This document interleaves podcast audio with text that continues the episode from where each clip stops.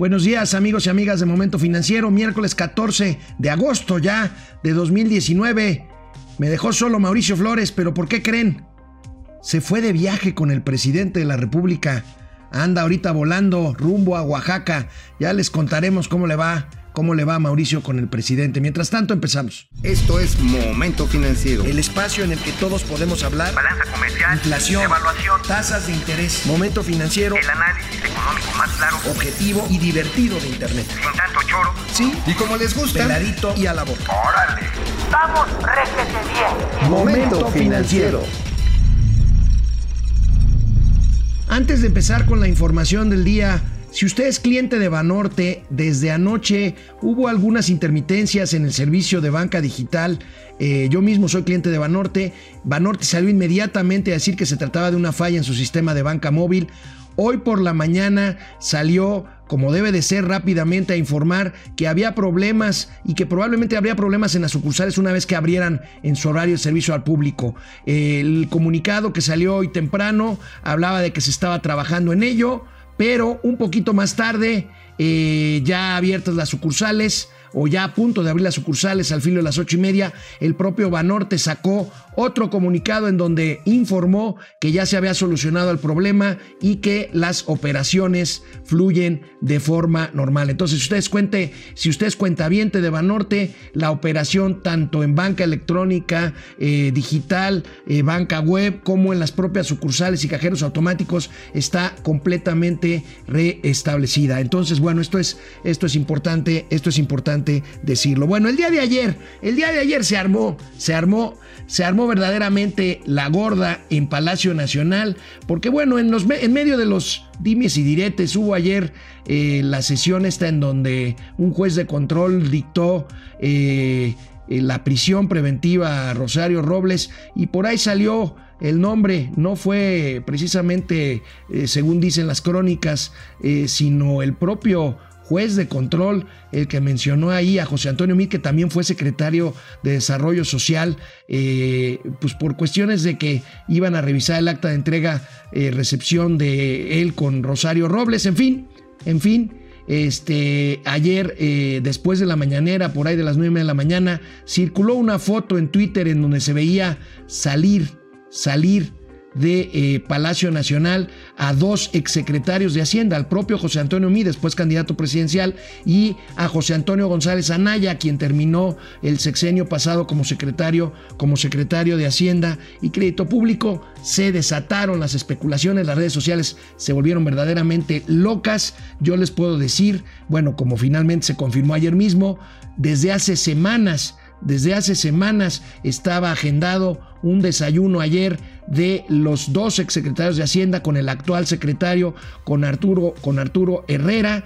Y bueno, pues este, los agarraron ahí ah, saliendo de Palacio Nacional. Era un desayuno programado. Es una práctica común, es una práctica común que los secretarios de Hacienda se reúnan para compartir eh, opiniones, para compartir información, para compartir eh, diversos, diversos casos. Y bueno, fue confirmado precisamente por el propio secretario, pero bueno, persiste esta, pues este asunto de que todo tiene que pasar por las mañaneras y bueno, esta no fue la excepción. Hoy en la mañana el presidente de la República se refirió a su secretario de Hacienda y a la reunión que tuvo ayer con sus colegas exsecretarios neoliberales y fifís. Eh, somos eh, libres. Eh, nosotros pues no tenemos eh, vigilancia especial sobre lo que hacen los servidores públicos, les tenemos confianza. Después de que se dio a conocer ese encuentro, me envió una nota Arturo Herrera explicándome que se había reunido en otras ocasiones con eh, exsecretarios de Hacienda, con subsecretarios de Hacienda, pues es eh, un asunto también de gremio que suele darse. Imagínense ustedes si el presidente de la República reconociera que tiene vigilancia especial sobre sus secretarios de gabinete para ver con quién se reúnen y con quién no se reúnen, bueno, es que todo, todos los caminos llevan a la mañanera. En fin, bueno, es un asunto de gremios. Efectivamente, conozco bien el sector hacendario y siempre, siempre los secretarios de Hacienda se reúnen con los antecesores. Aquí no tendría por qué ser la excepción con todo y que sea con todo y que sea la 4T. Y con quien también se reunió el día de ayer el, el secretario de Hacienda y Crédito Público, Carlos Ursúa, fue con las Afores con los representantes de las AFORES, estas eh, eh, administradoras de fondos para el retiro, las AFORES que todos tenemos en donde tenemos el ahorro para nuestro retiro, para nuestra pensión, cuando lleguemos a la edad en que hay que dejar de trabajar. Y ayer, ayer precisamente el presidente de la AMAFORE, la Asociación de AFORES, y los directores generales de las 10 principales AFORES del país se reunieron con el secretario de Hacienda para revisar los temas que tienen que ver con ese sector. Aquí en Momento Financiero ya hemos nosotros dicho de la importancia de incrementar el nivel de ahorro de los trabajadores para acceder a una pensión digna. Bueno, ayer, ayer hubo una, una primera noticia. Eh, eh, es una buena señal, insisto, esta reunión.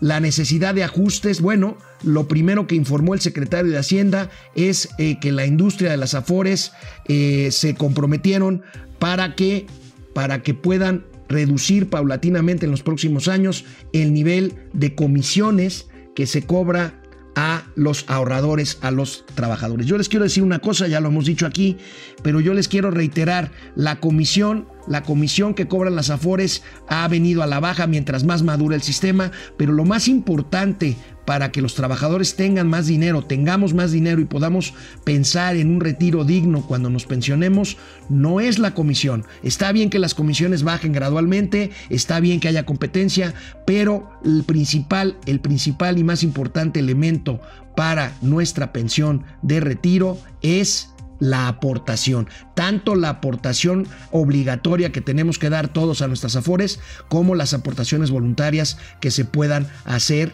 y que podamos hacer nosotros como parte de un ahorro que tiene que ser, no es muy de millennials esto, pero créanme que es importante el ahorro para el retiro. Bueno, pues se llegó a un acuerdo para reducir gradualmente las comisiones que se cobran a los trabajadores, pero también, también el presidente de la Amafore, Bernardo González Rosas, como el secretario de Hacienda, se comprometieron a trabajar en un gran acuerdo que incluya precisamente estos elementos principales de la pensión, las aportaciones y, y los rendimientos. En fin, este es una buena, esta es una buena noticia que las Afores estén platicando con las autoridades financieras y que no haya estas versiones, estas versiones luego de la Cámara de Diputados, de senadores o de otros sectores que hablan de volver al esquema anterior de una sola administradora de fondos para el retiro de todos. No, ahorita tenemos cuentas individuales, cada quien tenemos nuestra cuenta, ese dinero es nuestro y hay que incrementarlo tanto con las aportaciones obligatorias. Habrá una iniciativa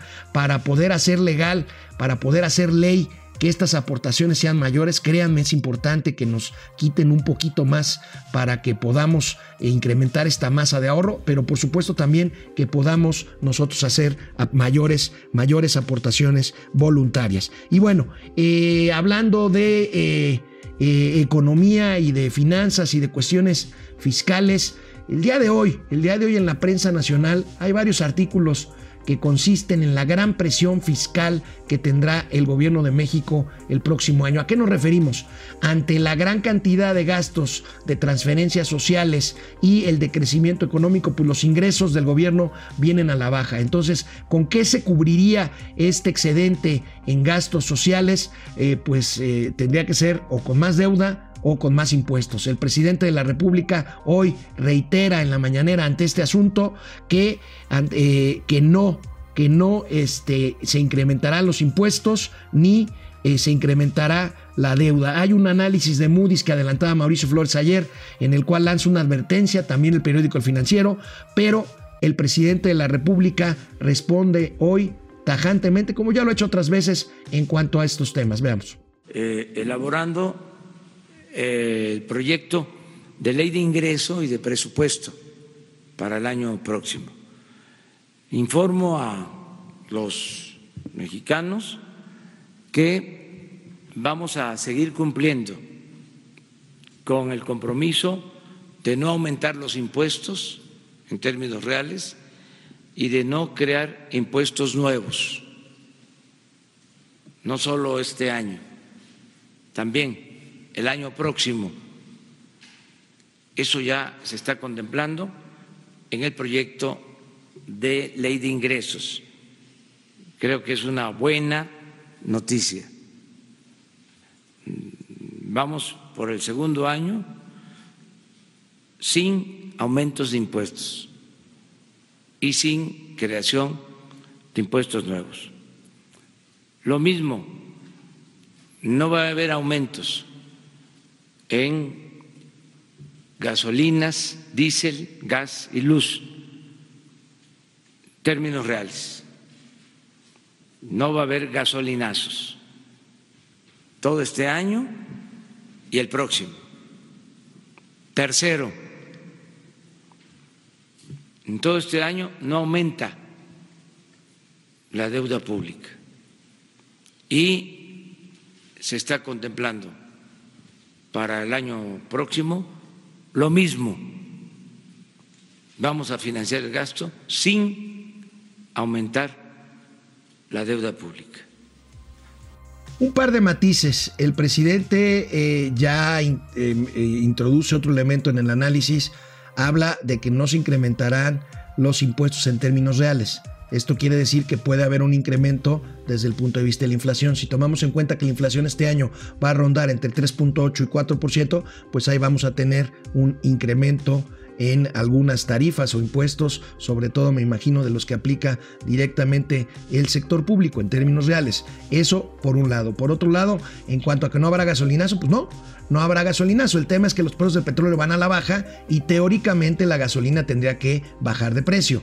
No, la gasolina se mantiene y entonces ahí tiene el gobierno federal un margen, un margen de ingreso adicional. Está bien, eh, si el presidente prometió que no subirían las gasolinas, lo que no prometió es que bajarían. Pero bueno, esos son los temas, digamos, que van eh, compensando este asunto. El caso es que si hay grandes presiones fiscales, fiscales para el año que tiene. ¿Qué es eso? Pues simplemente el que cuadren el ingresar, ingresar menos de lo que se gaste para no caer en deuda o no tener que cobrar nuevos, nuevos impuestos. Y antes de pasar a la, a la última nota de esta emisión, tenemos algunos comentarios. Oscar Mauricio Monraz. Buenos días desde la ciudad más visitada del mundo y donde aquí empieza la patria. ¿Dónde empieza la patria? Me imagino que está hablando de Tijuana. Este, sí, ciertamente la ciudad más visitada del mundo por el flujo migratorio que tiene en la frontera con San Isidro, en California. David Hernández, qué cosa tan más loca la que está pasando en Hong Kong. Uno de los aeropuertos con mayor actividad de todo el mundo se mantiene parado. ¿Qué afectará? ¿Afecta la economía mundial? Sí, por supuesto que afecta. Este, efectivamente, Hong Kong es un gran hub. Este, acuérdense que Hong Kong, que fue un protectorado eh, británico, eh, ya es de China otra vez, pero es el centro neurálgico de la operación financiera asiática. Por supuesto que esto afecta. Es una, es una eh, protesta por nuevas leyes de migración de los chinos que bueno, pues los chinos siempre complejos, siempre polémicos. Y bueno, pues esto sí, tienes razón, eh, David, es un tema, es un tema que afecta sin duda este, a la economía mundial. Vaya, no para ponernos aquí catastróficos, pero bueno, sí es un tema que hay que, que, hay que señalar que un aeropuerto tan importante pues esté bloqueado por manifestaciones. Eloísa Martínez, según iba a bajar la gasolina y sigue en 20 pesos, aunque el precio del petróleo ha bajado muchísimo. Lo acabo de comentar, Eloísa, justamente la promesa es que no suba la gasolina. Ahora, si hacemos las cuentas, pues la gasolina ha subido en el año y ha subido un poquito más de la inflación, así que pues ahí también habría que ver, este, habría que ver eh, eh, las cifras reales, pero bueno, todos sabemos eh, que el presidente eh, pues maneja, maneja otros, otros datos. Bueno, finalmente otro, otro dato para, para cerrar esta emisión, otro rato se desploma. Se desploma el, el PIB turístico. Por supuesto que si estamos hablando nosotros de que la economía mexicana está detenida, pues el turismo interno, este turismo local, como los mexicanos visitamos los diferentes destinos turísticos de nuestra propia, de nuestra propia patria, pues ha, disminuido. Tenemos una señal más pues de desaceleración económica, el PIB turístico que mide precisamente el turismo interno, no los turistas internacionales que llegan a México, sino nosotros mismos que turisteamos aquí en México, rompe, rompe una racha de 31 trimestres al hilo de crecimiento y cae 0.8% con cierre a marzo. Ahí tenemos la gráfica, vemos cómo se rompe esta tendencia de altos y bajos, pero finalmente con tendencias alcistas del PIB turístico. Cae, cae, en el primer trimestre del año en lo que es el peor comportamiento del PIB turístico en un inicio del, del primer trimestre de cualquier, de cualquier gobierno. Eh, ahí tenemos el PIB turístico que cae 0.8%. Esto no se veía desde que el PIB turístico cayó en 2010 por el problema de la influenza. ¿Se acuerdan ustedes? Este virus H1N1 que pues materialmente colapsó a la economía nacional e hizo que los turistas no llegaran. Yo recuerdo, créanme, he visitado Cancún muchas veces, pero eh, dos veces dramáticas que me tocó y no sé cuál me impresionó más. Si ver a Cancún destruido por aquel huracán Vilma, eh, tuve la oportunidad de visitar eh, unos días después del huracán Cancún, estaba desolado, estaba algunas partes destruidas, pero yo no sé qué fue más dramático, si ver ese Cancún destruido por un huracán o ver ese Cancún solitario. Verdaderamente parecía una ciudad fantasma cuando estaba la alerta sanitaria por el virus H1N1, el tránsito aeropuertuario aquella vez a Cancún, que es el principal aeropuerto eh, después del de la Ciudad de México en nuestro país totalmente desierto, ceros turistas, eh, hoteles cerrados en la noche, apagón, en fin, una, una, una, una, cosa verdaderamente, bueno, pues desde entonces no se veía que cayera el PIB. El PIB turístico y bueno, pues este eh, también el AH1N1 eh, y el huracán y el huracán Vilma les decía. Pues bueno, pues esperemos a ver qué nos manda hoy al rato desde Oaxaca. Habrá una reunión de Concamina a la que asiste el presidente de la República. A ver qué nos manda Mauricio Flores. Me prometió mandar un video que compartiremos en las plataformas de Momento Financiero en el transcurso del día. Y ya mañana, mañana nos comentará cómo le fue, cómo le fue a Mauricio con el presidente López Obrador. Mañana es un día importante Mañana se reúne la Junta de Gobierno de el Banco de México. Todo el mundo estamos esperando qué pasará con las tasas de interés en México, si se mantendrá en el nivel que tienen ahorita de 8.25% o las bajan, las bajan a 8%. Eh, yo en lo personal creo que se quedarán como están en 8.25% para evitar nuevas presiones inflacionarias y porque finalmente una reducción de este tipo pues eh, no incidiría demasiado en incrementar o en impulsar este crecimiento económico que tenemos ahorita virtualmente detenido en nuestro país. Bueno amigos y amigas, estamos aquí como siempre con mucho gusto. Cualquier cosa que quieran ver en momentofinanciero.mx, ahí estamos subiendo información en arroba, en arroba financiero M en Twitter. Yo soy Alejandro Rodríguez y bueno, pues nos vemos mañana ya jueves. Vamos, réjete bien. Momento financiero.